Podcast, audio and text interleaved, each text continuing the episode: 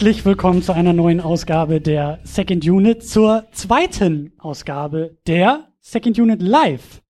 Ein neuer Ableger, eine neue Aktion, ein neues Ding, was wir hier tun. Wir, äh, das hört man hoffentlich, sitzen im Kino.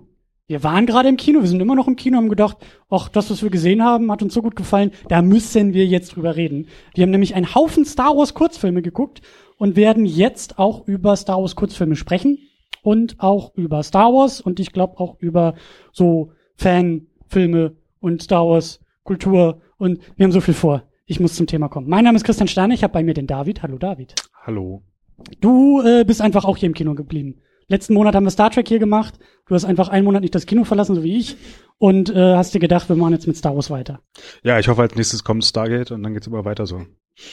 Äh, da müssen wir nach der Sendung nochmal drüber reden. Ich hatte eigentlich andere Pläne für den Januar.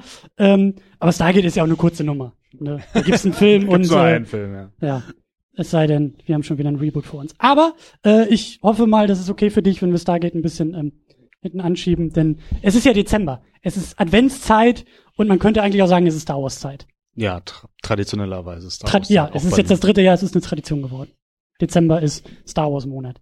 Wir sind nicht alleine hier. Wir haben ein paar wundervolle Gäste im Filmrauschpalast Moabit. Das ist jetzt der Moment, wo ihr ganz laut sein müsst. Herzlich willkommen.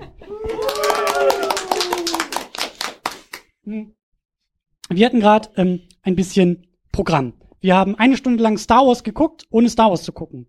Denn wir haben fünf Kurzfilme geschaut, fünf Fanfilme, was ich ganz äh, wichtigerweise betonen will, also Filme, die halt nicht aus irgendwelchen professionellen oder zumindest Hollywood-Strukturen kommen, sondern die von Fans für Fans für das Internet gemacht wurden und wir haben einfach das Internet runtergeladen und hier auf die große Leinwand geholt und haben uns diese ähm, ja doch sehr interessanten und sehr wundervollen Kurzfilme auf der großen Leinwand angeguckt und wollen darüber jetzt ein bisschen äh, sprechen. Ich erkläre das Format auch nochmal an dieser Stelle. Äh, Habe ich letztes Mal ja auch und eigentlich, aber ihr wisst es. Äh, wir haben nämlich, wenn wir hier live im Kino sind, haben wir ein drittes Mikrofon. Wir sind normalerweise in dieser Sendung zu zweit und haben ein drittes Mikrofon. Das ist das grüne Mikrofon hier an der Seite.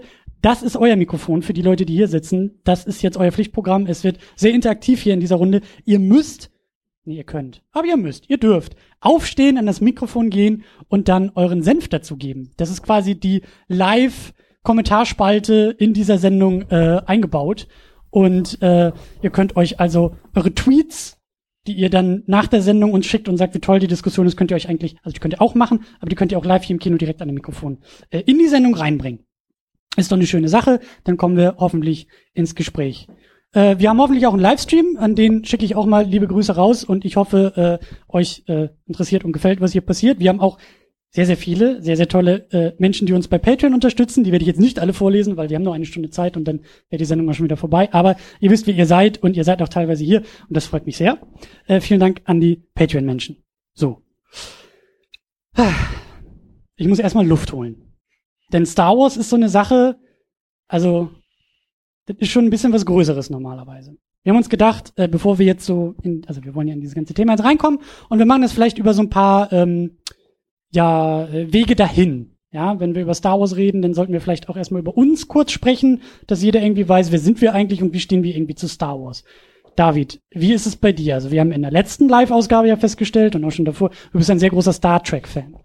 Ne? Diese andere Nummer da im äh, Universum und Science Fiction. Wie sieht's denn mit Star Wars bei dir aus? Ja, Star Wars war bei mir vorher da, be bevor ich Star Trek kennengelernt und auch lieben gelernt habe. Und zwar war das in der Grundschule. Auf einem Kindergeburtstag habe ich zum ersten Mal mit einem Micro Machines 8080 Walker gespielt und war davon hoch fasziniert von dieser Technik. Ohne den Film zu kennen. Ja, ohne den Film zu kennen. Also Ich dich hat George Lucas mit dem Spielzeug abgeholt. Ja, sozusagen über die zweite Welle mit dem Merchandise. Und dann habe ich auch meinen ersten Todesstern geschenkt bekommen. Und dann zufällig im nächsten Jahr kam die Special Edition raus. Dann konnte ich auch gleich ins Kino wandern und die Filme das erste Mal sehen.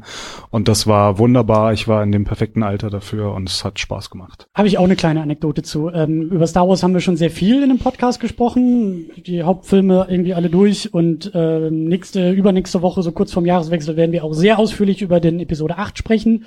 Ähm, aber ich weiß gar nicht, ob ich das schon mal erzählt habe, weil du Special Edition und Kino sagst. Das war ja 97. Ne? Da war ja irgendwie, Mhm. was war das, äh, 20-jähriges Jubiläum vom ersten Star Wars, müsste das, glaub Ja, ich, das war sogar sein? früher, 97, also war wirklich 20 Jahre später. Sozusagen. Genau. Aber dann kamen ja wirklich alle drei auf einmal raus. Genau. Und ich, Steppke, war zehn ungefähr, vielleicht neun und war immer im Heimatort im Kino und die haben immer so einen tollen Eingangsbereich, wo dann so die Plakate hängen und so. Und dann stand ich davor und habe gesehen Star Wars im Kino. Und ich dachte mir, was für ein Blödsinn. Filme habe ich doch schon gesehen. Und ein bisschen ärgere ich mich, auch wenn es die Special Edition war, aber ich habe halt verpasst, diese Filme irgendwie nochmal im Kino zu gucken, weil ich dachte mir mit meinen fast zehn Jahren, äh, wäre Quatsch, weil ich habe die ja schon alle zu Hause ein paar Mal gesehen. Da Naja. gab's ja diesen wundervollen Trailer, der so anfing mit so einem kleinen Fernseher und dann so habt ihr Star Wars bisher gesehen und dann auf einmal wird er gesprengt und es gibt einen riesigen 3D animierten X-Wing, der rauskommt und dann so und jetzt könnt ihr es nochmal auf der großen Leinwand sehen. Den hättest du vielleicht sehen müssen, dann Mhm. hätte dich das vielleicht mitgenommen. Ich glaube auch, weil, ähm, also bei mir war es tatsächlich die kleine Leinwand. Ich glaube, mein Vater hatte die damals von Sat 1 oder so aufgenommen. Schön auf VHS. Werbung, glaube ich, irgendwie so halb rausgestoppt bei der Aufnahme. Das war ein bisschen abenteuerlich, aber das ist halt Star Wars, ne? Also bei dir ist es so irgendwie Kindheit, Spielzeug, Kindheit, Star Wars. Bei mir ist es halt auch irgendwie mit Papa auf der Couch sitzen und äh, die Geschichte habe ich auch erzählt. Ich fand das schon als Kind, fand ich das erstmal komisch, so mit Aliens und was ist das für ein Quatsch?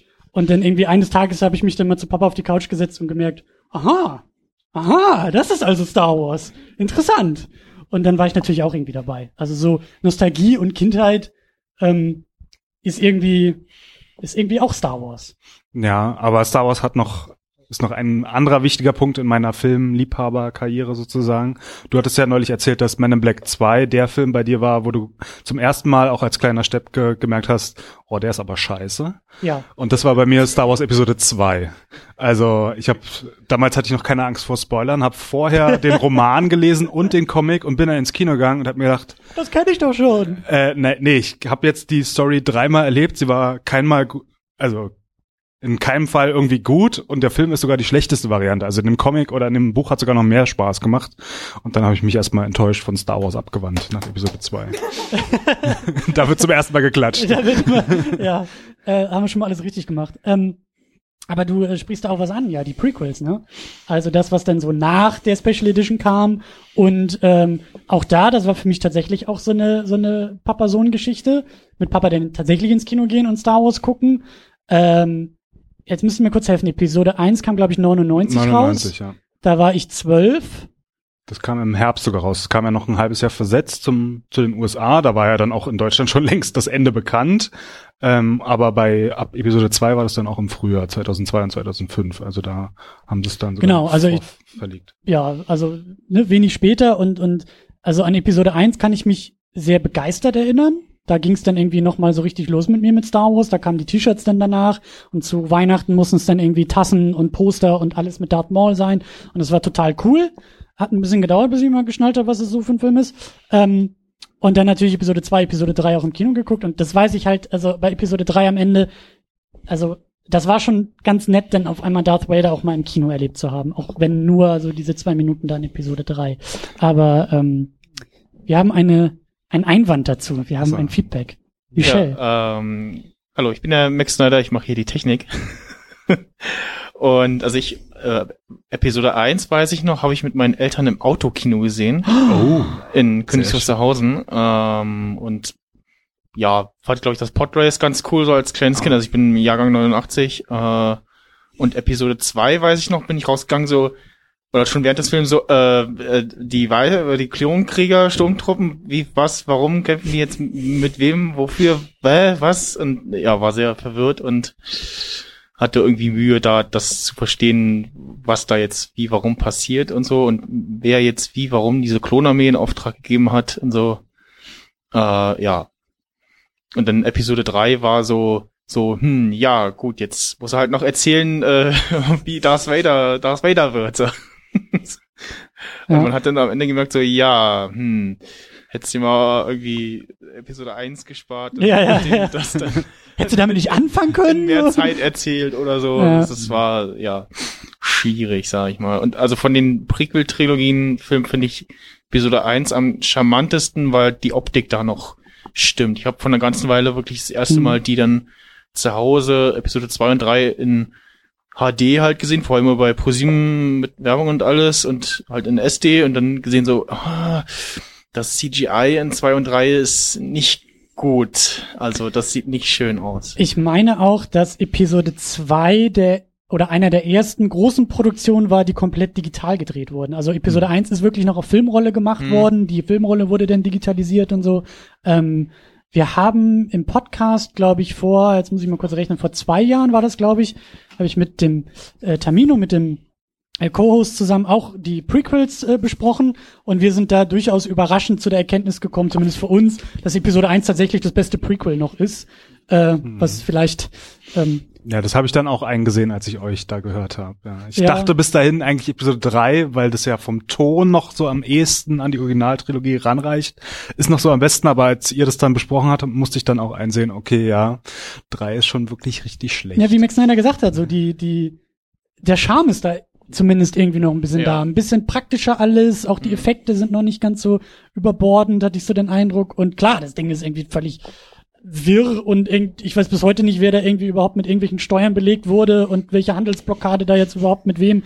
Und das war, glaube ich, Ja. auch alles nicht so wichtig. Episode Aber- 3 hat auch das Problem, dass, dass nicht genug Zeit da ist, um irgendwie zu erklären, wa- was ist Order 66 und warum leisten ihm allen Folge und warum jubeln alle, als äh, der äh, Imperator sagt so, er macht jetzt hier das erste galaktische Imperium und der Krieg ist vorbei und so und das weiß man dann besser, wenn man irgendwie Clone Wars gesehen hat, wo auf die Kriege nochmal genau eingegangen wird und dass alle davon genervt sind und so und dass äh, auch wie Order 66 äh, funktioniert hat, warum sie funktioniert hat. Also da wurden einigen Klonen Chips implantiert, die sicherstellten, dass sie dann diesen Befehl auch Folge leisten.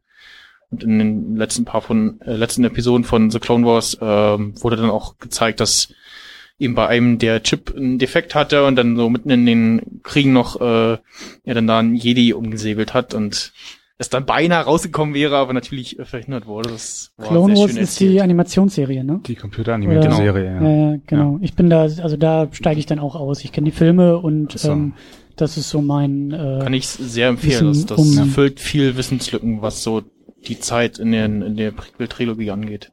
Ja. Ja, zu Clone Wars kann ich auch sagen, viele haben da einen schlechten Eindruck, wenn sie so die ersten Folgen gesehen haben, aber Clone Wars ist, sollte eigentlich Tales of the Clone Wars heißen, weil da gibt's immer einzelne Story Arcs und die haben alle nichts miteinander zu tun. Also man kann auch so einfach so drei oder vier Folgen am Stück, die dann so längere Arcs sind, rausgucken und dann hat man wirkt, also man hat einerseits die Jar Jar und die Droids Folgen, man hat andererseits aber auch Folgen, ich glaube von dem Editor von Apocalypse Now, so, der hat dann so einen Arc da inszeniert und das ist halt wirklich Vietnamkriegsfilm in den Klonkriegen. Also da gibt's wirklich richtig geile Sachen, kann ich nur empfehlen. Die nächste Meldung. Die nächste Meldung, ja. Schieß los. Ja, hallo. Ähm, bevor wir zu tief in die Materie einsteigen, wollte ich nochmal zu dem Kindheitserlebnis Star Wars zurückkommen. Ich glaube, du musst ein bisschen dichter ans Noch Mikrofon näher, gehen, okay. hab keine Angst. ähm, es ist so grün und furchteinflößend. Aber grün ist schön. Ähm, auf meiner VHS-Kassette stand Krieg der Sterne. Und ich habe ganz spät oder tatsächlich zu spät gemerkt, dass diese neuen komischen Star Wars-Filme mein Krieg der Sterne aus der Kindheit waren. Und ich wollte fragen, ob das für euch auch irgendwann, dass ihr einen bewussten Twist hattet, dass das irgendwie jetzt Star Wars ist, weil wir jetzt alle Star Wars sagen. Für mich war es als Kind immer Krieg der Sterne. Hm, das ist eine gute Frage. Nee, Ja. ich, also ich kann mich noch erinnern, dass ich so beides aufgeschnappt habe, aber ich habe es auch immer gleichgesetzt und ich fand es dann besonders verwirrend, als es dann bei Pro7 irgendwann mal lief. Da lief irgendwie die Originaltrilogie und dann hieß halt Episode 4 Star Wars Krieg der Sterne. Mhm. Und dann die anderen hießen halt Star Wars, hm, das Imperium schlägt zurück und so. Aber da wusste ich so, hä, das heißt ja nicht eine neue Hoffnung oder so. Aber ähm, also ich habe das immer gleichgesetzt. Für mich war das nie, gab es da nie so ein so ein Disconnect. Aber das ist interessant, ja, dass du das. Mir kam dieser Gedanke noch gar nicht, aber du hast recht. Also ich weiß auch nicht, wie ich das irgendwie als Kind äh, verstanden habe. Und ich kann dir auch echt nicht sagen, wie ich da irgendwie die Filme geguckt habe. Für mich ist das so ein Klumpen, ein, also ich, ein Film irgendwie so in meiner Erinnerung, so ein Ding. Wahrscheinlich alle drei Filme irgendwie so auf VHS und wie gesagt halt irgendwie selbst aufgenommen und irgendwie so. Ja, ich hatte damals auch schon Romane gekauft und da war dann, die hießen dann auch eigentlich eher Star Wars und ich glaube, da stand da nicht mehr Krieg der Sterne drauf, aber bei den Comics dann eigentlich auch nicht mehr. Aber also ich habe es immer gleichgesetzt. Das war ist interessant, dass man auch so eine Erfahrung machen kann. Mhm. Und So, diese Vorarbeit äh, war mir ganz wichtig, weil wenn wir jetzt über diese Kurzfilme sprechen, also die Kurzfilme, die wir jetzt hier im Kino gesehen haben und die Leute, die es jetzt nachhören im Podcast, die äh, werde ich auch bei uns äh, auf der Homepage natürlich einbinden, secondunit-podcast.de. Ihr kennt eh die Heimatbasis, aber da findet ihr auch die Kurzfilme, die sind ja bei YouTube, die könnt ihr euch auch nochmal nachschauen und anschauen. Und ähm, ich habe nämlich den Eindruck, dass diese Kurzfilme auch, also so albern wie es klingt, aber irgendwie so von Leuten wie uns gemacht wurde. Ne? Weil wir irgendwie so, irgendwie muss man mit Star Wars infiziert sein, um sich wie bei dem einen Film bei minus 30 Grad in Kanada durch den Schnee zu robben und fast zu erfrieren, weil man will ja unbedingt einen Star Wars Kurzfilm drehen. Oder wie halt Darth Maul Apprentice irgendwie äh, eine Riesenproduktion auffahren und äh, einfach mal, also bei dem Film ist irgendwie so das Label Fanfilm schon fast zu wenig. Also das Ding ist halt so großartig produziert und großartig gemacht und sieht so krass aus, dass das halt, ja, also da muss irgendwie was mit den Leuten los sein.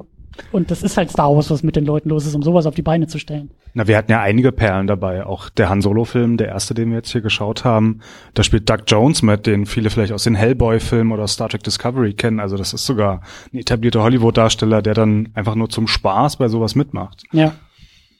Aber ja, also die Produktion, also der Production Value, wie es so schön heißt, der war bei einigen Filmen hier schon richtig beeindruckend. Da haben Leute sehr viel Herzblut reingesteckt. Du bist ja auch in diesem Star Trek Franchise so ein bisschen unterwegs und zu Hause. Auch, ja. Auch. Äh, wie ist das da eigentlich? Da gibt's doch auch so eine Fankultur, die halt selber macht und sich da Referenzen schnappt oder Namen schnappt oder irgendwie Ereignisse und die halt irgendwie selber nochmal umsetzt.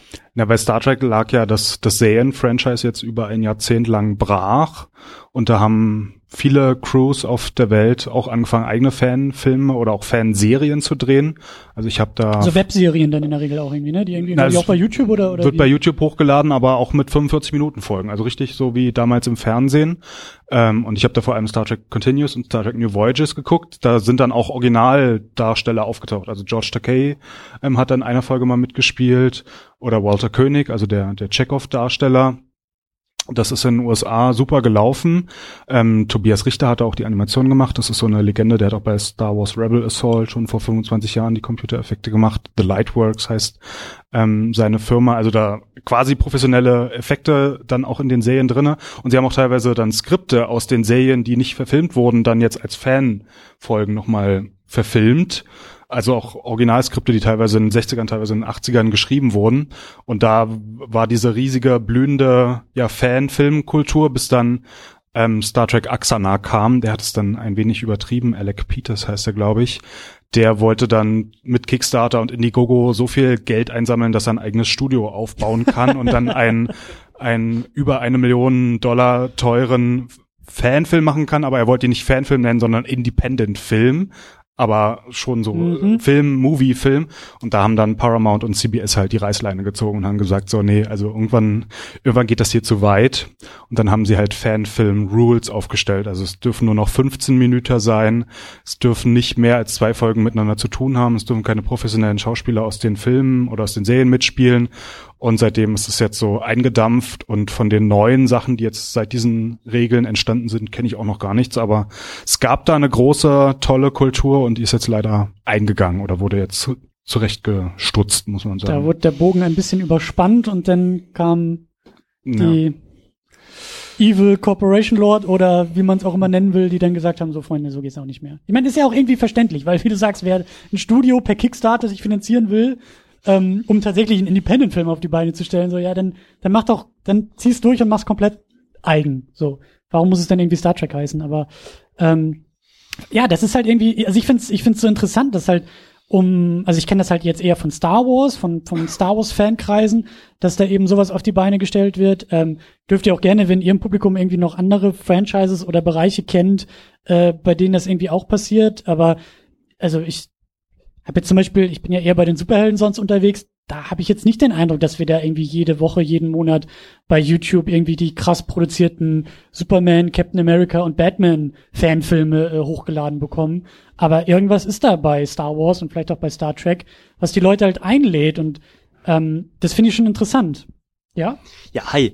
Ähm, ich denke, bei Star Wars gibt's da einfach so dass diese Tradition schon besteht. Es gibt ja die ganzen Kostümclubs, den äh, R2D2 Bastlerclub und so weiter, dass da einfach so viel mit äh, ja schon richtig was richtig schön ist, richtig wertig, richtig cool ist. Ähm, ob man jetzt anfängt als Kind irgendwie mit den Lego-Sachen, mit den Actionfiguren, wie auch immer zu spielen, ob sich da was eigenes ausdenkt oder eben als Erwachsener das Ganze weitermacht. Und ich denke, der Fanfilm ist da nur noch die logische Konsequenz irgendwann. Ja.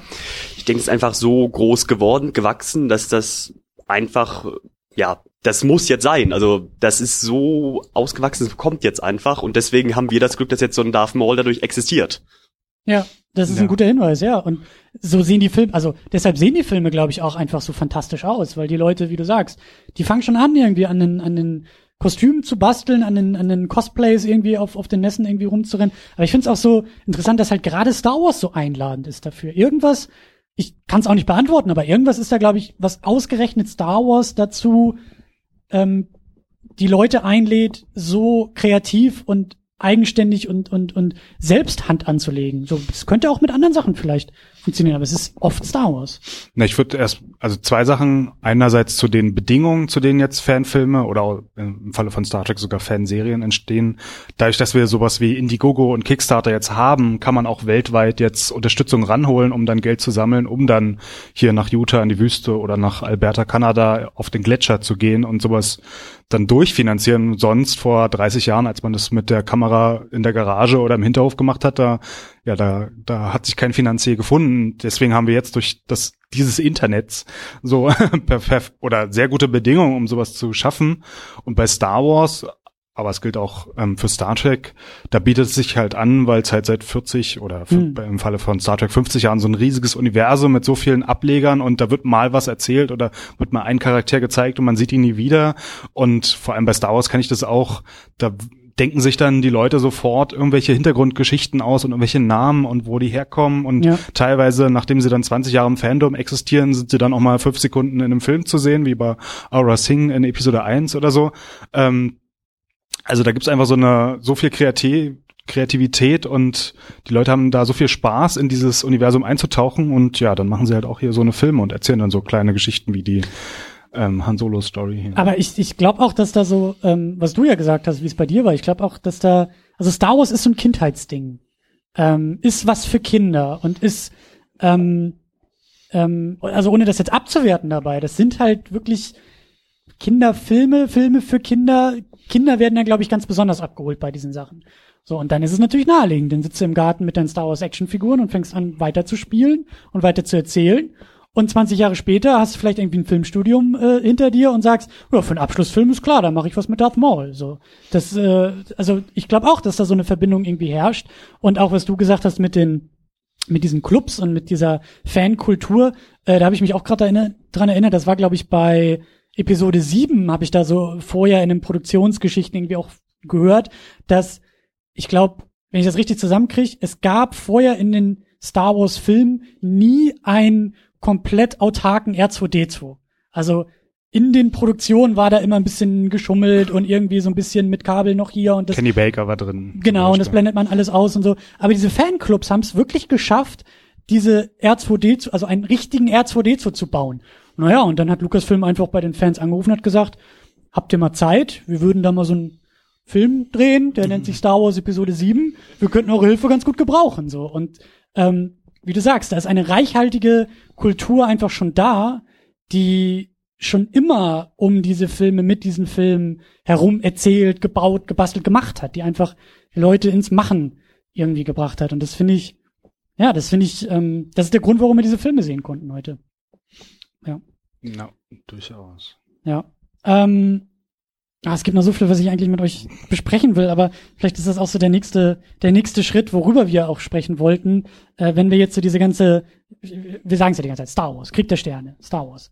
Ähm, da will ich noch mal ganz gerne klären, jetzt auch Episode 8 dreht seine Runden, äh, unabhängig davon, ob man ihn gesehen hat oder nicht, wir werden ihn nicht spoilern, aber es gibt mal wieder so, wie immer jetzt bei diesen neuen Star Wars Filmen Reaktionen. Die Fans und auch die Nicht-Fans. Und alle Leute diskutieren und finden den Film gut, scheiße, mittelmäßig, irgendwie sowas. Aber ich habe das Gefühl, dass wir nie wirklich darüber reden, was ist eigentlich Star Wars? Und ich glaube, ganz viel von dieser Frage, von der Antwort auf diese Frage, ähm, geht in ein Feedback oder in eine Wahrnehmung auch zu den neuen Filmen, auch zu den Prequels, auch zu diesen Kurzfilmen. Ähm, ganz zentral für jeden von uns ist, glaube ich, die Frage, was ist Star Wars? Für uns, für mich, für dich. Ähm, vielleicht die Frage an dich, David. Was ist, wie würdest, was, was, was ist Star Wars für dich? Was macht das für dich aus? Sind es die Figuren? Ist es irgendwie die, sind es die Effekte? Ist es die Action? Was ist Star Wars? Ja, also Star Wars auf der Metaebene würde ich sagen, ist einfach purer Eskapismus, ist eine so riesige Welt in den Filmen, in den Spielen auch mit wundervoller Musik immer inszeniert und mit mal weniger guten, mal weniger schlechten Effekten und das ist einfach sowas, so eine, so eine Fantasiewelt, die so viele Facetten hat, so viele Ecken, dann The Old Republic, was irgendwie tausende Jahre davor spielt oder dann diese ganzen Legends-Teile. Ich habe als Kind dann auch schon Bücher gelesen, die dann ähm, die Originaltrilogie fortgesetzt haben Mhm. und so, was jetzt alles wieder verworfen wurde oder so. Aber da gibt es so viele Stränge, so viele Ecken, die man erforschen kann. Und dann, ja, wie wir schon erwähnt haben bei Clone Wars, da gibt's dann auf einmal so ein Vietnam vier Vierteiler in so einer Kinderserie. Also das würde ich keinem Kind zeigen wollen, was da so teilweise passiert. Ähm, deswegen ja, es ist auch für Kinder natürlich und das ist ein perfektes Alter, um dann einzusteigen, also wie bei uns dann im Grundschulalter, dass man das dann zum ersten Mal sieht. Aber es ist einfach so so facettenreich, wurde nie rebootet. So ist ähm, ja, da gibt es einfach so viele schöne Teile und Sachen, die man sich angucken, anhören oder auch anspielen kann, wenn man gerne Videospiele spielt. klingt für mich so ein bisschen danach, als ob du sagst, es ist die Welt oder dieses Universum einfach, dieses reichhaltige Universum, was ähm, ein unendliches Potenzial eigentlich ist. Ja, mit natürlich heldenhaften Geschichten und dem Kampf von Gut gegen Böse immer wieder in anderen Facetten, in anderen Inkarnationen. Aber ja, also so, ein, so eine schöne Fantasiewelt. Was ja auch teilweise diese Filme hier aufgegriffen haben. Ne? Also wir haben ein paar Filme gesehen, äh, ein, zwei Filme gesehen, die auch sehr losgelöst von den bisherigen Geschichten und Erzählungen irgendwie agieren. Zum Beispiel diesen Rebel Scum, den wir als zweites gesehen haben. Klar, der knüpft sich sehr stark an die Ereignisse aus Empire Strikes Back, weil das halt auf Hoth spielt, während da irgendwie so dieser Angriff ist. Aber das erzählt halt irgendwie komplett daneben. So, da rennt kein Skywalker irgendwie durchs Bild und holt kein, kein Lichtschwert irgendwie raus. So, das geht auch ohne.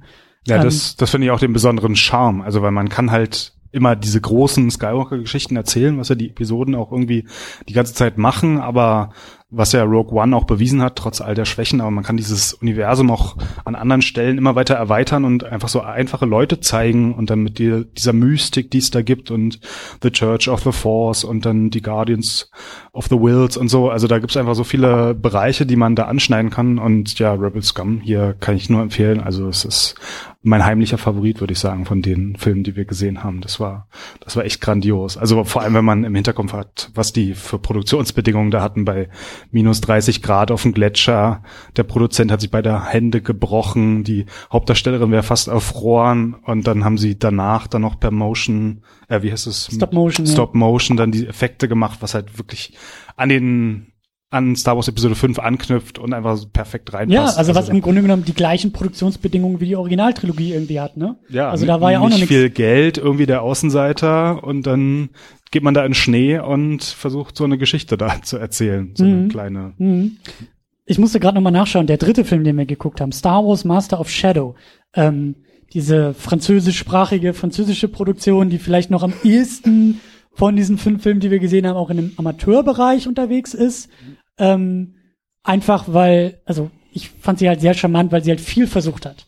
Ja, ist vielleicht nicht alles so ganz aufgegangen, was man da versucht hat, aber äh, viel versucht und eben losgelöst von diesen ganzen Skywalker-Geschichten. Das ist ein Film, der ja an Episode 6 irgendwie anknüpft und äh, so wie ich das jetzt als ähm, ein bisschen oberflächlicher Fan vielleicht, ich kenne diese ganze Legends-Geschichte und so kenne ich halt nicht, aber ich hatte jetzt nicht den Eindruck, dass da irgendwie bekannte Figuren äh, rumlaufen, die ich so aus den Hauptfilmen irgendwie kenne. Und das fand ich zum Beispiel auch interessant und charmant zu sagen, wir machen uns das hier wirklich zu eigen. Wir nehmen den Sandkasten, das ist unsere, das nehmen wir als Einladung und dann spielen wir da mal wirklich, also die Actionfiguren, die bauen wir uns selber. So.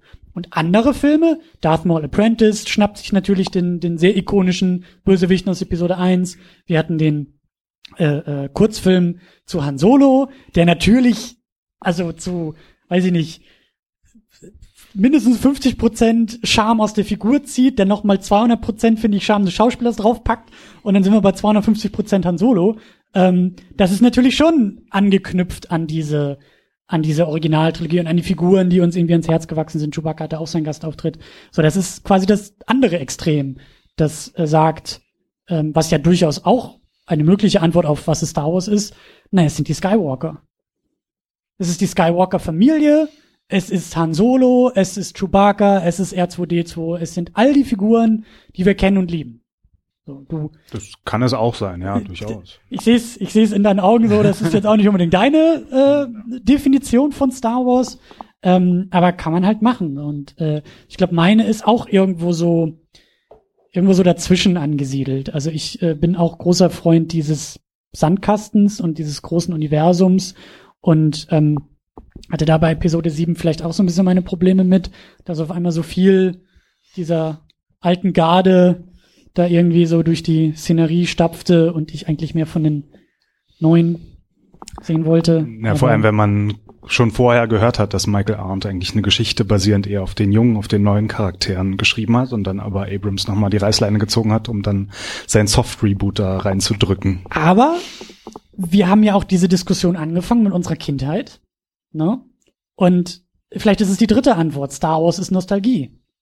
Star Wars muss sich nach Kindheit irgendwie anfühlen, muss uns zurückversetzen, als wir irgendwie sechs waren und mit Papa auf der Couch saßen oder als wir irgendwie äh, auf dem Kindergeburtstag die Actionfiguren entdeckt haben. So, das war natürlich das, was Abrams davor hatte mit dem Film. Ganz klar hat er darauf abgezielt, hat gesagt, ich bin Star Wars Fan und ich will, dass sich das so anfühlt wie Star Wars. Ja, zu Abrams nur, das Traurige ist ja, dass er den Film schon mal in einem Remake verwurstet hat in Star Trek 11.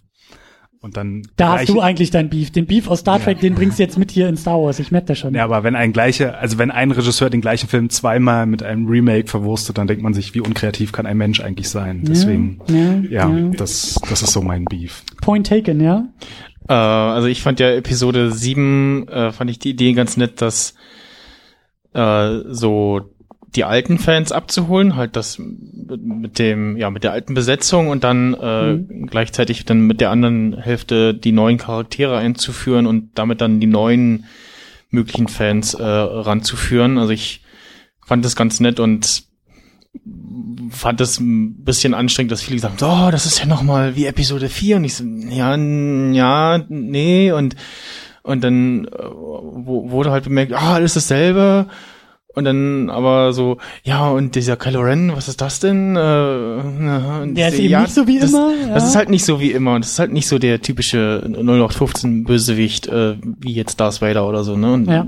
das fand ich schon von der Idee her ganz gut und ja, mal gucken, äh, wie sie das jetzt weiterführen. Aber das ist ja genau der Punkt, auf den ich, auf den ich hin will. Ich glaube, ähm, dass, also da steckt halt viel von dieser Frage eigentlich drin. Was ist Star Wars überhaupt? Ich glaube, die Leute, die eben so reagiert haben, ich war, ich bin auch eher in einem Lager, das sagt, das war mir irgendwie ein bisschen zu viel von dem, was ich schon kenne.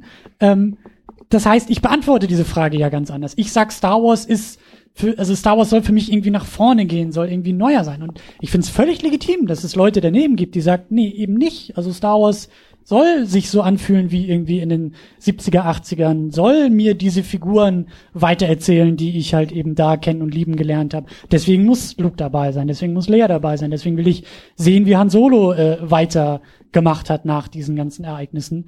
Und ähm, ich glaube, dass da so ein bisschen so diese Spaltung oder diese unterschiedlichen Reaktionen Ja. auf die Filme einfach daher kommt, dass halt viele sagen oder viele diese Frage so ganz anders irgendwie beantworten. Bin sehr gespannt, was sie mit der TV-Serie machen, die ja angekündigt ist für ja frühestens 2019 irgendwie ja. und Oder halt auch diese neue Trilogie von Ryan Johnson, der auch schon Genau, gesagt hat, das genau, wird es- nichts es- mit es- es- irgendwas zu tun genau, haben, was es wir steht schon auch kennen. eine, eine weitere Animationsserie noch an, äh, die noch nicht angekündigt wurde. Also, Mhm. also Aber es wurde eine neue angekündigt, aber nicht nicht worum es geht.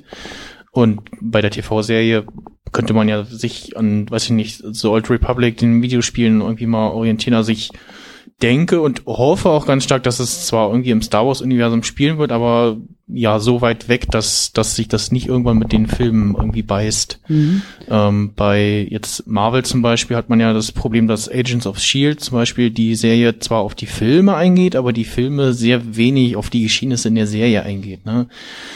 Ähm, Und da dann hast du ja eigentlich noch diese Netflix-Dinger, die irgendwie ja angeblich auch so in Genau, derselben Welt spielen, ja, aber da redet ja. auch keiner miteinander. So. Ja, ja, genau. Äh. Und ja, mal gucken. Also ich Aber was ist Star Wars denn für dich? Kannst du die Frage beantworten? Oh, äh, So aus dem Stehgreif? Schwierig. Also ich habe bisher auch mh, eigentlich nur Bewegtbild äh, äh, zu mir geführt quasi. Also nichts irgendwie gelesen, mal so ein, zwei Comics gekauft, aber ähm, habe da bisher wenig. Also Star Wars ist für mich so das, das was in den Filmen passiert. Also da war für mich bisher nicht hab das noch nicht so äh, hingekriegt, so, okay, da gibt's noch andere Geschichten, die vielleicht Mhm. irgendwie da nicht reinpassen. Ähm, fand es aber sehr schön, dass zum Beispiel jetzt äh, Dave Filoni oder wer auch immer das entschieden hat, äh, Grand Admiral Thrawn in Star Wars Rebels einzuführen, was eine von Timothy Zahn äh, erschaffene Figur ist aus den Romanen, ne? Mhm. ähm, die ja jetzt Legends sind. Ähm, und habe hab viel davon gehört und habe dann den Trailer zu der zu der Staffel gesehen und hatte schon äh, so leicht die ganze Zeit, wo ich wusste, okay, äh, krass äh, große Figur äh, aus den Legends jetzt eingeführt in eine aktuelle Serie. Mhm. Und wie du auch vorhin sagtest, dass Aura Singh zum Beispiel in Episode 1 mal durchs Bild rennt sozusagen äh, oder so andere Sachen. Ansonsten ist, ist Star Wars halt auch so, das was in sieben ja auch viele bemängelt haben, man sieht abseits der bekannten Figuren wenig bekannte Aliens irgendwie, also wenig bekannte Figuren, so die sich ansonsten, wenn man jetzt äh, Rebels und Clone Wars kennt, äh, dann die alten Filme schaut, guck, sieht man die überall mal rumrennen, sagt, ah, guck mal, da war der schon und das zieht sich so durch und Mhm. das sollten sie beibehalten, so ein bisschen. Ja, ansonsten, Also Film, Film ist es hauptsächlich für dich und irgendwie so diese Ja, bekannteren. also ein paar Figuren Videospiele gucken. natürlich auch, aber äh, hauptsächlich die Filme, ja. Wir haben noch weiteres Feedback äh, hinter dir, deswegen Dann geht's äh, ja gleich. Also genau, erzähl erstmal und dann stelle ich meine doofen Fragen Ja. dazu. Ich möchte eigentlich dazu nur sagen, dass ich Star Wars so als eine große Spielwiese sehe. Man wird da als Kind, wie es mir ging, eigentlich abgeholt. Man möchte dann so sein wie Luke, wie Obi-Wan, wie auch immer. Mhm. Man wächst damit auf und gerade heute kommt immer wieder was Neues, immer wieder mehr. Dann auf einmal ist man nicht mehr da, es ist nicht mehr nur Nostalgie, man wird dann wieder mit beispielsweise einem sehr erwachsenen Rogue One neu, mal, neu abgeholt und es kommt immer wieder, es ist, es wird immer größer, es wird immer besser. Irgendwo, wenn man es genug mag, denke ich, dann, man guckt es ja trotzdem an. Selbst wenn man sagt, äh, ich fand es nicht gut, man hat es trotzdem gesehen. Und es gehört doch dazu, weil Star Wars draufsteht. Und ich glaube, dieses ja fast schon grenzenlose, unendliche, das ist es, was es ausmacht. Also ist es für dich äh, etwas Positives, dass so viel Neues dazukommt, oder ist das eher etwas Negatives oder ist das eher schwierig, dass sich dieser Sandkasten immer weiter vergrößert? Erstmal finde ich es immer gut. Ich muss mir nicht alles nochmal angucken, wenn ich sage, es gefällt mir nicht. Mhm. Also es ist ja groß genug, dass man sagt jetzt so wie Episode 7, wir machen jetzt die neue Welt auf, dieser Sektor der Galaxien haben wir noch nie gesehen, jetzt spielen wir da weiter. Insofern, wenn ich sage, das mag ich nicht, kann ich ja im Alten bleiben. Daher ist es erstmal gut, aber muss man eben wissen, was man draus macht. Mhm. Das, äh, das klingt sehr tolerant. Ich habe das Gefühl, dass du nicht viel im Internet bist. Ich habe das Gefühl, das Internet ist, äh, ist so, ist so zugespitzt. Ich hatte mir selber ein bisschen äh, Verbot verordnet vor dem achten Teil.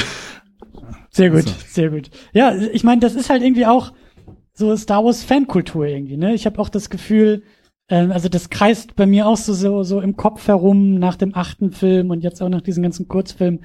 So Star Wars kommt jedes Jahr jetzt ins Kino. Wir sind jetzt das dritte Jahr sozusagen von neuen Star Wars Filmen. Also wir hatten ja sieben, Rogue One und jetzt acht. Das Gefühl, die Diskussion ist irgendwie immer die gleiche. Oder das, die Art der Diskussion ist immer die gleiche. Entweder ist es der geilste Film aller Zeiten oder der beschissenste Film aller Zeiten. Also der beschissenste Star Wars aller Zeiten oder der beste Star Wars aller Zeiten oder zumindest immer der beste nach Empire. Also immer der beste nach Empire, der jedes Jahr ins Kino kommt. Ähm, und dass da irgendwie so, also dass da, dass da so, so, ein, so ein kleines Muster vielleicht irgendwie auch sich wiederholt. Das, und ich weiß nicht, warum das so ist. Ob wir alle irgendwie immer wieder neu enttäuscht werden oder immer neu beglückt werden mit Star Wars, aber ich sehe halt diese Wiederholungsschleife in dieser Diskussionskultur irgendwie.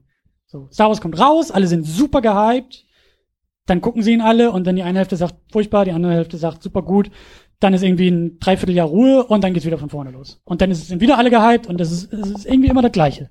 So. Also ich fand der Hype-Train für den neuen Film, der war jetzt, glaube ich, nicht so groß, oder kam mir jetzt einfach nicht so groß vor. Vielleicht habe ich es auch einfach gekonnt ignoriert, aber irgendwie war jetzt so, ja, es geht jetzt irgendwie weiter nach Episode 7. Also ich hatte jetzt nicht so den Eindruck, dass da so viele Leute so gehypt waren. Vielleicht bin ich im falschen Hype-Train ins Kino gefahren. Denn äh, bei mir, also bei mir hat er sehr kurzfristig vor dem Kinofilm gehalten. Also was vorher irgendwie auch Monate hielt bei Episode 7, war jetzt ein bisschen kürzer, ein bisschen knapper. Na, ich fand ja auch erstaunlich, dass wir erst diesen Teaser haben, der quasi ein 1 zu 1 Remake vom Episode 7 Teaser war. Und dann hatten wir nur einen Trailer und das war's. Also ich meine, sonst wurde das immer groß aufgezogen und wir haben Dutzende Trailer und Spots und sonst was gesehen. Und Du, aber ich glaube, dass man die Leute auch nicht mehr so, also die Nachricht verbreitet sich, glaube ich, ziemlich gut, dass Star Wars ins Kino kommt. Naja. Ich glaube, das ist nicht mehr ganz so wie bei Episode 7, dass man dann noch viel, ähm, viel darauf hinweisen muss, ja. Ein weiteres Feedback.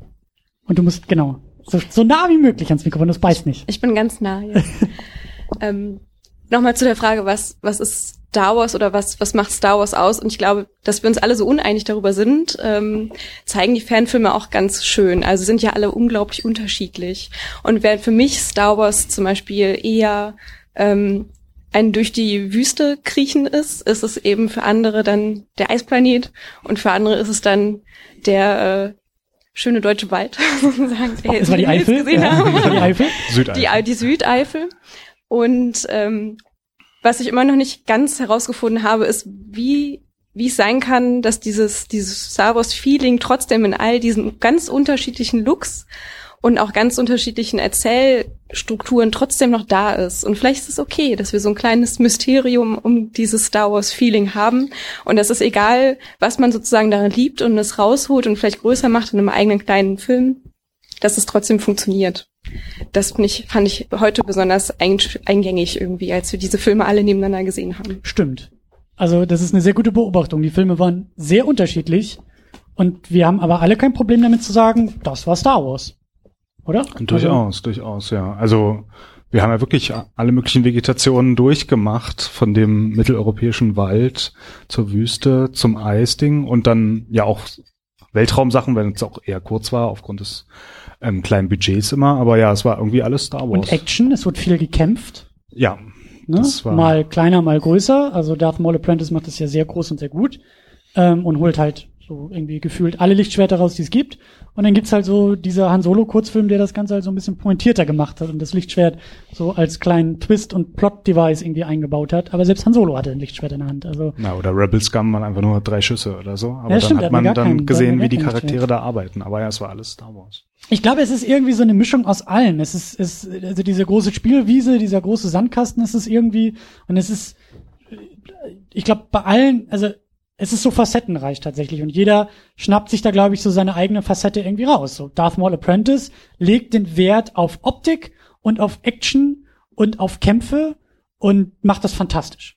So, also die Erzählung ist vielleicht ein bisschen äh, sagen wir mal, kleiner als die 18 Minuten Filme es eigentlich sein müssten, aber der holt halt echt aus, was so die Action angeht. Dafür haben wir halt so einen wirklich ganz, ganz klein, dieser Rebel Scum da im, im, im Eisplaneten so, der mit seinen knapp 10 Minuten halt eigentlich noch viel, viel kleiner erzählt. So, da stürzt ein Rebell ab und dann passiert eine Sache und das war's so ungefähr. Also auch, auch, auch das ist möglich. Und dann versuchen es halt die Franzosen mit diesem großen Bogen, den sie da irgendwie schlagen, 15 Minuten halt wirklich die ganze Trilogie irgendwie voranbringen und wie die Sith zurückkommen und da viel mehr irgendwie etablieren wollen. Und auch das ist irgendwie möglich so. Und ähm, ja, das ist äh, unterschiedlich beantwortbar und ich glaube, daher kommt eben auch immer diese Reaktionsschleife der neuen Filme. So, jeder will da irgendwie ein bisschen was anderes sehen. Die einen sagen, lass die Lichtschwerter weg und die nächsten sagen, nee, ohne Lichtschwert ist kein Star Wars. Und dann ist klar, dass wir uns alle irgendwie in die Haare kriegen, weil der eine sagt, der Film war toll, weil da so viele Lichtschwerter waren. Der nächste sagt, der Film war scheiße, weil einfach nur Lichtschwerter da waren. So. Na, bei Rogue One hatten wir dann auch keine Lichtschwerter und das wurde ja, also es war ja dann auch eine, eine Star Wars Geschichte. Ja, okay, ganz, ganz am Ende gab's mal Stimmt, am Ende gab es ein Lichtschwert, ja. Es gab auch eine, sagen wir mal, etwas bekanntere Figur, die dann auftauchte. Ja, Und dann auch noch so ihren Moment irgendwie bekommen hat, ne? Aber ähm, Aber also zu Rebel Scum wollte ich noch sagen, das Tolle ist auch, und was vielleicht auch dann typisch Star Wars ist, dass es halt irgendwie so einen weiteren Strang aufmacht und man dann überlegt, ja, was passiert jetzt mit dem Hauptdarsteller, weil er ist jetzt irgendwie in der imperialen Uniform und ist jetzt aber vielleicht in einem AT-80 Walker und wie lange kann er sich durchschlagen oder läuft er dann irgendwann wieder über oder richtet er sich dann da ein, weil auf einmal das Imperium jetzt auf dem Vormarsch ist? Also das ist dann, das ist so pures Star Wars, weil das macht dann so neue Welten auf, die, in die man dann fantasieren kann und dann da weitermachen kann. Stimmt. Und vor allen Dingen auch ein sehr guter Kurzfilm, weil das halt äh, so pointiert ist. Also Kurzfilme übernehmen sich manchmal ein bisschen in ihrer Handlung und holpern dann sehr schnell irgendwie durch und fallen dabei dann eher, aber ähm, halt so im Grunde genommen wenig, aber so opulent zu erzählen, fand ich schon sehr, sehr gut und sehr interessant. Na, als ich ihn das erste Mal gesehen habe, habe ich auch überlegt, ganz am Anfang, ob überhaupt überhaupt nicht gesprochen wird, weil er ist erst alleine. Und läuft dann so rum. Und Ja, mit wem soll er sich dann unterhalten? so, Also er, er macht dann den Funkspruch und so und spricht dann auch mit ihr. So, aber man hätte es ja vielleicht auch komplett als Stummfilm machen können. Wäre auch ein interessanter Es ist, Fanfilm mal gewesen. Spricht ja auch für diese Isolation, die er da hat, ne? Ja, so klar. irgendwie am Arsch der Welt oder am Arsch von Hoth irgendwie äh, abgestürzt zu sein. Ähm, dann hatten wir ja auch noch den, den vierten Film, den wir geschaut haben, The Distant Echo, ähm, der uns allen, glaube ich, also wir sind mal mehr, mal weniger versiert, was so diese Legends Kanon-Geschichte oder nicht mehr Kanon-Geschichte äh, angeht, aber der Film greift das halt sehr stark auf. Was ich auch interessant finde, dass da Fanfilmemacher ähm, diese Nebenspur eigentlich irgendwie gehen. Also das, was ursprünglich unter George Lucas sozusagen die Handlung ja weitergetragen hat, dieses, da hieß es nicht Legends, wie hieß es denn? Expanded Universe. Genau, Expanded Universe. EU. Und dann ne, wurde es zu Legends, weil man expandet ja jetzt selber bei Disney das Universe, also muss man ja irgendwie auch mit diesen schon geschriebenen Geschichten umgehen und sagt, okay, es sind irgendwie Legenden. Finde ich super klug zu sagen, als, als so ähm, Nachwuchsfilmemacher oder so als Fanfilmemacher zu sagen, ja, da bedienen wir uns doch mal intensiv irgendwie dran und schnappen uns da vielleicht auch Figuren, weil natürlich sind diese Kurzfilme ja auch für die Fans gemacht und gedacht. Und die dann irgendwie auch so abzuholen, finde ich, finde ich klug. Finde ich sehr, sehr klug. Ja, da kam aber jetzt noch als weitere Ebene hinzu, dass der anscheinend ein Teil einer Reihe oder von mehreren Fanfilmen ist und dadurch, dass wir die anderen nicht kennen, war dann weniger von dem Kontext klar. Also als dann auf einmal die Gesichter gewechselt haben, hat Ja. man sich gedacht, wer ist das, wer ist das, wer ist das? Und deswegen, also abgesehen von ähm, der Produktion, die dann nicht ganz so beeindruckend war wie bei Darth Maul Apprentice, kam dann noch hinzu, dass man da noch viel mehr Hintergrundwissen braucht, um das vielleicht genießen zu können oder so oder ja daran mehr Spaß haben zu können. Ich Ja. fand den am schwächsten von denen, die wir jetzt gesehen Echt? haben. Du fandest die Franzosen noch, noch besser als, äh, Es ist, es ist ein enges, enges Ding. naja, also ich, ich, wie gesagt, ich fand es, ich fand es irgendwie sehr äh, schön, da diese, diese Nebenspur irgendwie so ein bisschen zu wählen, da auch ein bisschen rumzuwählen. Klar, ich meine, gut, die haben es sozusagen ja eingeordnet irgendwie in so Ereignisse um Episode 8 und gleichzeitig irgendwie vorwärts erzählt und irgendwie so diese Nebengeschichte da reingeholt, aber äh, kann man auch machen und ähm, also fände ich irgendwie auch cool, wenn Disney das so den Fans vielleicht auch irgendwie so übergibt und sagt, äh, wir haben hier, also wie du gesagt hast, ne, so bei Star Trek gibt's da jetzt so diese Regeln und man darf dies nicht und jenes nicht. Ich glaube auch bei diesen, also es gibt halt so äh, von Disney äh, freigegebene Wettbewerbe so für Fanfilme. Irgendwie einmal im Jahr haben sie es wieder ausgerufen. Da gibt's halt auch irgendwie so relativ strenge Regeln und man darf halt irgendwie kein Blut, glaube ich, zeigen und es darf halt gewisse, äh, es muss halt Star Wars irgendwie auch so im Inhalt sein. Aber ähm, das wäre irgendwie ein cooler Move zu sagen, pff, diese Legends-Nummern, mit denen haben wir jetzt auch nicht viel vor, so, die bringen wir jetzt nicht ins Kino, können wir nicht ins Kino bringen.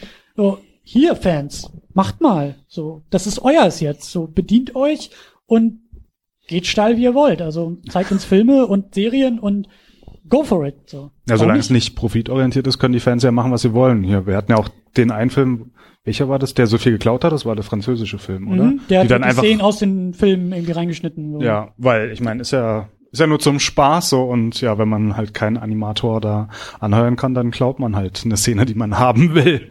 Insofern auch bei der Musik, das hatten wir bei allen. Also Mhm. manche hatten eigene Musik, Mhm. teilweise auch äußerst gut gemacht, teilweise eigene und geklaute Musik, sowohl aus den Filmen als auch aus den Videospielen und teilweise dann klang es, als wenn alles geklaut wäre so. Aber ja, also warum nicht? Dann sollen sie doch machen. Ja, und das ist nämlich noch so ein Punkt, auf den ich auch noch ganz gerne äh, hinaus wollte und vielleicht auch so Richtung äh, Ende der Diskussion ganz passend. Ähm, wir haben jetzt fünf Kurzfilme gesehen von Star Wars-Fans. Das kann man schon so sagen. Äh, wir leben aber auch in einer Zeit, in der Star Wars-Fans Star Wars-Filme ins Kino bringen. Ähm, ich glaube, ich habe noch nicht mit J.J. Abrams persönlich geredet und mit Ryan Johnson auch noch nicht. Aber ich glaube, dass die beiden sich durchaus selber als Star Wars-Fans bezeichnen würden. Das ist auch neu. Ja, wir hatten vorher George Lucas, ähm, der glaube ich auch ähm, mal mehr, mal weniger Fan seiner eigenen Kreation ist.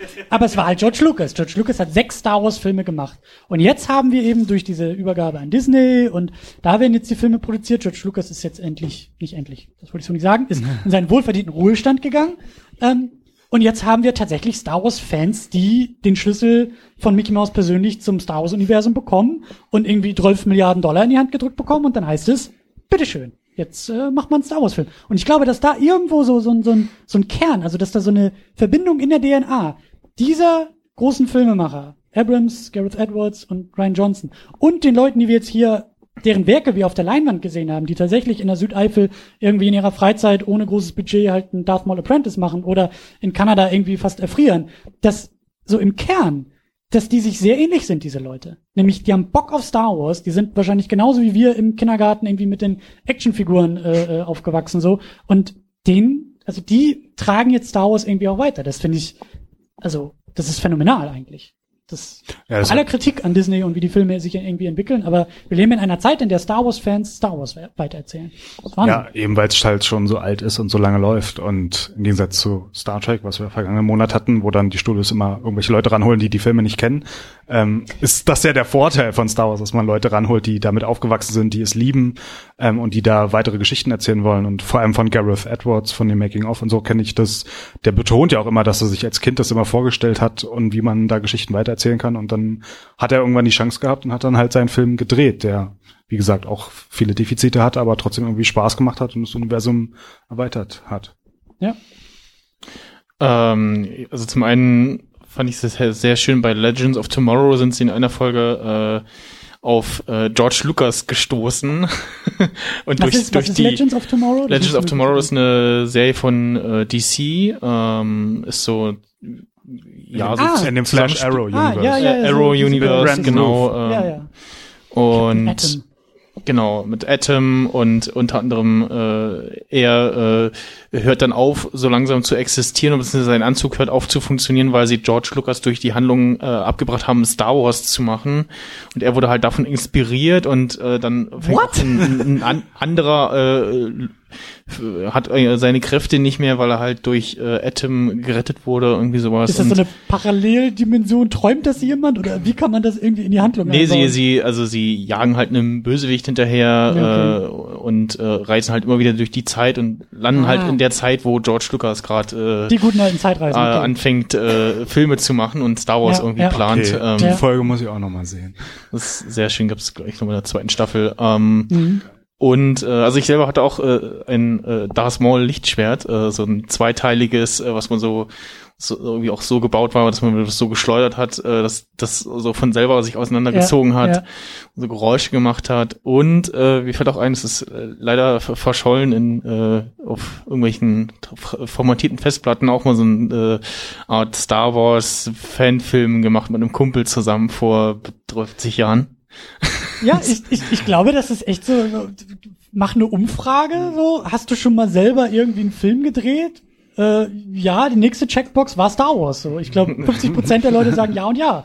Also das ist echt, Ja, Ja. es- Dann es- äh, noch zu dem Darth Maul Fanfilm fand ich sehr schön, dass man wie im Original oder sich am Original orientiert hat und er eigentlich nichts sagt, so ein, zwei Sätze wie, wie in Episode 1 und ansonsten spricht er quasi gar nicht. hm. Der, der war, der war auch filmisch einfach unfassbar stark. Also wie da Bildgruppenposition betrieben wurde und Ja. Kamerafahrten. Ja, Kamerafahrten also Film halt wirklich verstanden. So, wann schneidest du, wo hältst du drauf? Allein wie ihre Hand am Ende da im Sand liegt und so langsam die, die Lebenslust, also die, die Mhm. Lebensenergie verliert. Das ist ja großartig so. Das ist wirklich, also, ja. Ja, filmisch war das äh, definitiv beeindruckend. Und bei einem Kurzfilm kann man ja sagen, okay, 15 Minuten, so kann man noch eine Darth Maul Story erzählen. Wenn man jetzt da einen 90 Minuten Film machen würde, wäre es halt schwierig, wenn man einen Charakter hat, der wenig spricht, so. Klar. Ähm, aber insofern war es vielleicht das perfekte Format für diese Geschichte und auch für diesen Charakter, um das zu erzählen. Übrigens auch noch, äh, was mir gerade spontan einfällt, ich weiß nicht, ob ihr mal von diesem Film, jetzt komme ich auch schon wieder nicht auf den Titel, aber es gibt einen, einen äh, Independent-Film, wo irgendwie so eine Gruppe von Freunden, also so eine fiktionale Geschichte halt, dass eine Gruppe von Freunden äh, so in Ende der 90er so, Star Wars kommt wieder zurück ins Kino. Fanboys. Fan, Fanboys, Einer genau. ist todkrank Einer und will noch den. Film sehen, Genau. bevor er stirbt. Genau, und dann wird's halt so ein, so ein Road-Movie, so ein bisschen so ein Chase-Geschichte, wie sie halt irgendwie versuchen, den Skywalker Ranch irgendwie einzubrechen und auf dem Weg kommen die Star Trek-Fans und pöbeln irgendwie rum und ähm, William Shatner spielt auch mit in dem Film. ich bin ja, glaube ich, überall mit, wo er irgendwie rein darf und Kirk genannt werden darf, aber ähm, äh, ist jetzt auch nicht perfekt, dieser Fanboys, aber ich fand das halt auch sehr, sehr charmant, da auch nochmal diese Star Wars Fankultur aufzugreifen und es halt zum Aufhänger eines Independent Krebsdramas irgendwie zu machen. Und äh, Ja, es war mehr Komödie, glaube ich. Aber ja.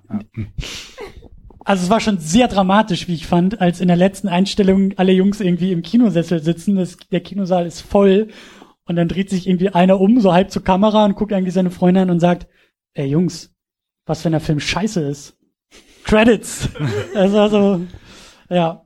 Ähm, und was mir auch noch eingefallen ist, so zum Thema Lichtschwert, Action und so, äh, eigentlich eher eine tragische Figur, gerade so in diesem manchmal ähm, ja dann doch etwas schwierigen Internet, äh, ist das Star Wars Kind. Kennst du das Star Wars Kind? Der, der, Ja. der eigentlich im Kern einer der größten Helden des Internets ist, weil das war halt so ein Junge, ich weiß nicht, ob ihr dieses Video kennt, das ist halt so ein, so ein YouTube-Clip, also bevor es YouTube gab, irgendwie zehn Jahre vor YouTube. Es war einfach nur ein Junge, der halt irgendwie, ich weiß auch gar nicht warum, aber es lief halt irgendwie eine Kamera und wahrscheinlich haben die auch irgendwie einen Kurzfilm oder so gedreht, so ein bisschen breiterer Junge, der halt einfach übelst geil also nicht, nicht gut, aber halt voll bei sich war und mit so einem Lichtschwert so voll durch die Gegend schwirrt und kämpft. Und natürlich sah das halt ein bisschen, also nicht so professionell wie bei Darth Maul Apprentice aus, aber halt so charmant, weil dieser Junge halt genau das gemacht hat, was wir alle tun, nur ist halt bei uns die Kamera nicht an, wenn wir irgendwie durchs Kinderzimmer touren und halt irgendwie Darth Maul oder Darth Vader oder Luke Skywalker spielen.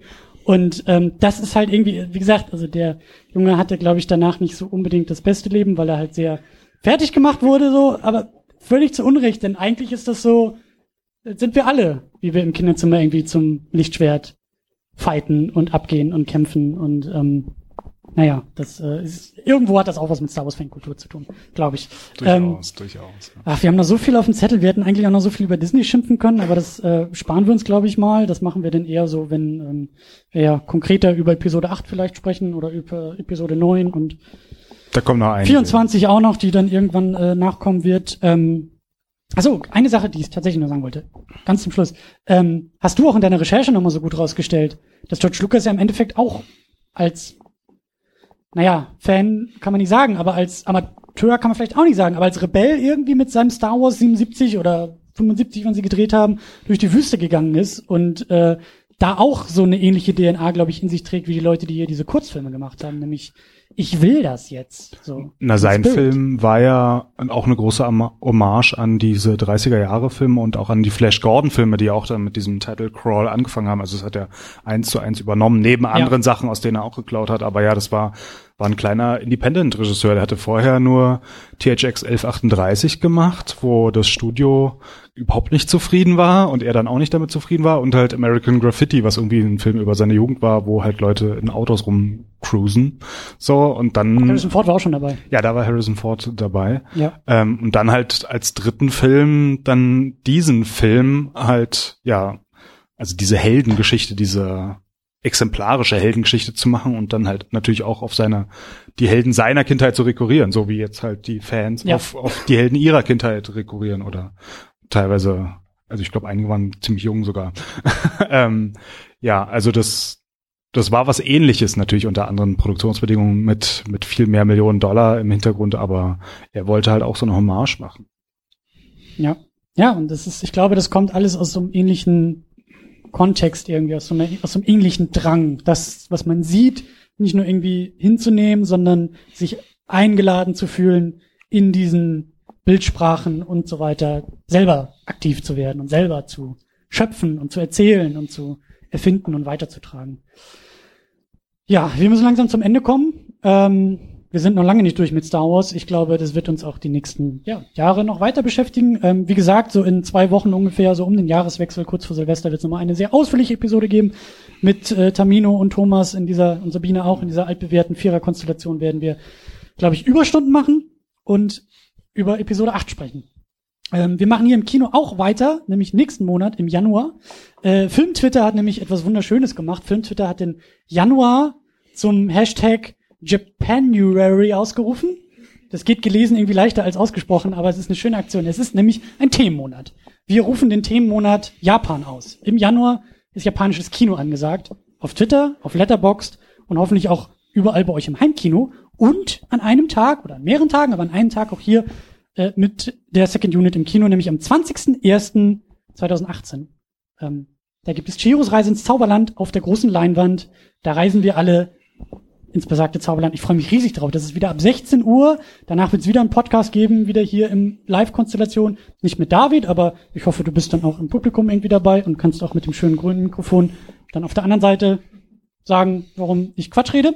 Und ähm, das tun wir dann aber eben nach der Sichtung von Chihiros Reise ins Zauberland. Also wenn ihr Bock dazu habt, dann äh, ja, kommt rum, ihr seid eingeladen. 20.01. geht das hier im Filmrauschpalast Moabit. Das ist ja so unser Heimkino mittlerweile geworden, unser Stammkino. Dann könnt ihr natürlich diesen Podcast bei Patreon unterstützen. Ihr tut es schon sehr breit und sehr gut. Ihr könnt es weiterhin tun. Und wir können vor allen Dingen weiter diskutieren, nämlich in diesem besagten Internet am besten unter secondunit-podcast.de. Da haben wir einen Kommentarbereich, da kann man am besten diskutieren. Tweets sind immer so kurz, auch mit 280 Zeichen, das ist zwar ein bisschen länger geworden, aber selbst wenn man Gift da reinwirft, es ist einfach nicht so gut wie ein sehr, sehr ausführlicher Kommentar bei uns in der Heimatbasis. Ich hole nochmal tief Luft. Ich sage danke David, das war wieder sehr schön. Gern geschehen. Vielen Dank auch an die wunderbaren Menschen hier im Filmrauschpalast Moabit. Und natürlich auch an Michelle, an den Reglern und an Henrik, der hier wieder bei der ganzen Orga äh, mitgeholfen hat. Und natürlich an das tolle Publikum. Ich halte meinen Mund. Wir gehen raus. Vielen Dank und tschüss. Tschüss.